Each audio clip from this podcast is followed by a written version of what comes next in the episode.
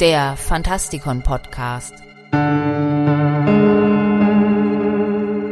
Fantastisch, schauerlich, kriminell. Willkommen draußen an den Radiogeräten zu einer weiteren Ausgabe unserer Rubrik Helden, Versager und andere Ikonen. Mein Name ist Michael Percampus und heute geht es um The Crow, Liebe, die zu Wut wurde. Stell dir vor, du bist verliebt. Und es ist diese alles verzehrende Liebe, die dich völlig durchdringt. Stell dir die Freiheit vor, die damit einhergeht, dass es jemanden gibt, der dich vollständig kennt und die damit verbundene erstaunliche Offenbarung, dass dein Gegenüber dich für all die Dinge liebt, die dich ausmachen. Nun stell dir vor, dass diese Liebe im Nu gewaltsam von dir genommen wurde. Du hast von einem Augenblick auf den nächsten alles verloren. Was würdest du tun? Würdest du verzweifeln, Drogen und Selbstzerstörung über dich stülpen, jeden, den du triffst, deinen Hass spüren lassen? Oder würdest du etwas anderes machen, dich etwa in Kunst ausdrücken?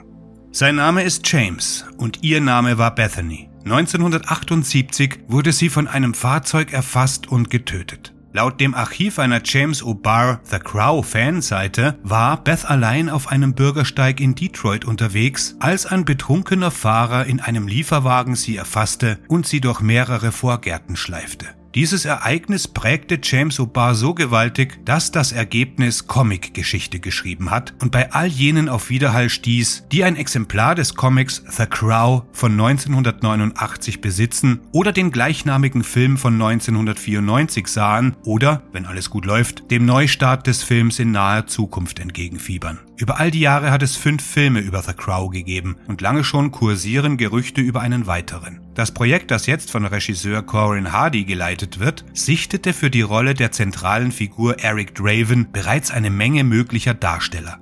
Nachdem O'Barrs Welt zerbrochen war, wechselte er in die Welt des Militärdienstes, trat den Marines bei und wurde in Deutschland stationiert, wo er begann, Kampfhandbücher zu illustrieren. Tagsüber zeichnete er fleißig für sein Land, aber abends suchte er sich heftige Konfrontationen. Die vorhin genannte Fanseite bemerkt, dass er sich während des Feierabends kopfüber in Schlägereien stürzte. Im Nachhinein war sein Verhalten offensichtlich selbstzerstörerisch und es ist ein Wunder, dass er noch am Leben ist. Oba erreichte seine frühe Entlassung aus seinem Militärdienst und entschied sich nach seiner Heimkehr, die Person zu suchen, die für den Tod der Frau verantwortlich war, die er liebte, und sich zu rächen. Stattdessen erfuhr er, dass der Fahrer bereits gestorben war, angeblich unter natürlichen Umständen.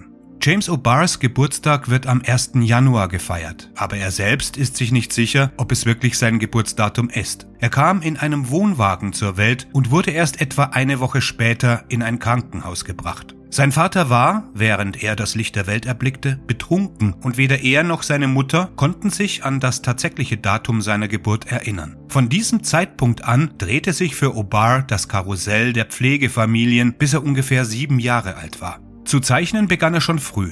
Desinteressiert an den Illustrationen, die er in seinen Bilderbüchern vorfand, kreierte er seine eigenen. Er zeigte sie niemanden, wollte die negative Aufmerksamkeit seiner Pflegefamilie nicht auf sich ziehen. Trotz des Trostes, den er beim Zeichnen fand, behielt er seine Arbeiten für sich und isolierte sich sozial. Durch das Zeichnen entdeckte er jedoch einen Weg, seine Gedanken und Gefühle auszudrücken. Ohne sich jemals einer Kunstschule angeschlossen zu haben, lernte O'Barr instinktiv Bilder zu schaffen, die von Emotionen durchdrängt waren. Die Charaktere, die seine Geschichten bevölkern, scheinen aus echtem Fleisch und Blut zu bestehen und rufen tiefe Reaktionen des Publikums hervor. Durch seinen künstlerischen Ausdruck entfernte sich O'Barr von den typischen Figuren der meisten Comicbücher und wandte sich der Renaissance-Skulptur, lebenden Modellen und der Stilllebenfotografie zu. Statt einer übertriebenen Helden- und Schurkenanatomie nahm sich O'Barr die Formen von Michelangelos Kunst vor, und dieser Realismus zeigt sich in jedem Bildstrich, besonders aber in The Crow. Oba erhält im Gegensatz zu vielen anderen Künstlern kein Drehbuch und bringt es dann als Bild auf Papier. Stattdessen hat er sein ganzes künstlerisches Leben als Schöpfer und Illustrator verbracht und wird nur dann in Projekte involviert, wenn er einen persönlichen Bezug dazu hat. Jede Linie in jedem Bild rührt von einer tiefen Emotion, sei es Liebe, Hass, Wut oder Trauer. Jedes Bild hat eine Lebenskraft, die auch das Publikum betrifft. Für Obar ist Zeichnen Therapie. The Crow, sowohl die Graphic Novel als auch der Film, drücken den rohen Schmerz von Liebe und Verlust aus, wie ein kaltes Rasiermesser, das über einen Nerv gezogen wird,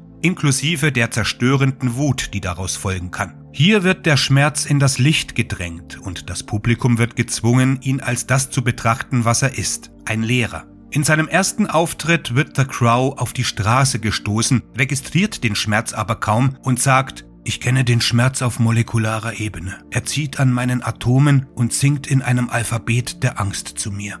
The Crow illustriert all denen Gerechtigkeit, die Mut brauchen, um ins Angesicht der Angst zu blicken. In den Köpfen des Publikums wird die Idee des Antihelden als jemand verfestigt, dessen Handlungen gerechtfertigt sind, der aber genauso viel Angst und Schrecken erzeugen kann wie die Schurken der Geschichte selbst. The Crow verkörpert Liebe, die zur Wut geworden ist, Verzweiflung, die sich zum Wahnsinn wandelt. Mit krass weißer Haut, einem schwarzen Haarschopf und dem verräterischen Schwarz über seinen Augen und seinem Mund, das ein nie endendes Grinsen erzeugt, war The Crow eine neue Art von Held der unerbittlichen Rache und äußersten Brutalität. Jene Art von Held, die Batman wäre, wenn er ganz seiner Dunkelheit nachgeben würde. Das soll nicht heißen, dass The Crow einfach ein hirnloser Killer ist, der auf Rache sind, weit davon entfernt. Eric Draven ist trotz der Verwandlung immer noch derjenige, der er einst war. Wir erhaschen einen flüchtigen Blick auf ihn, wenn er sich an die schönen Dinge erinnert, die er mit seiner verlorenen Liebe teilte. Obwohl die Geschichte einen düsteren, unbeugsamen Blick auf den sintflutartigen Einbruch der Tragödie bietet, zeigt sie auch, was Gerechtigkeit und Erlösung leisten können. In den Worten von The Crow im Film von 1994, es kann nicht die ganze Zeit regnen.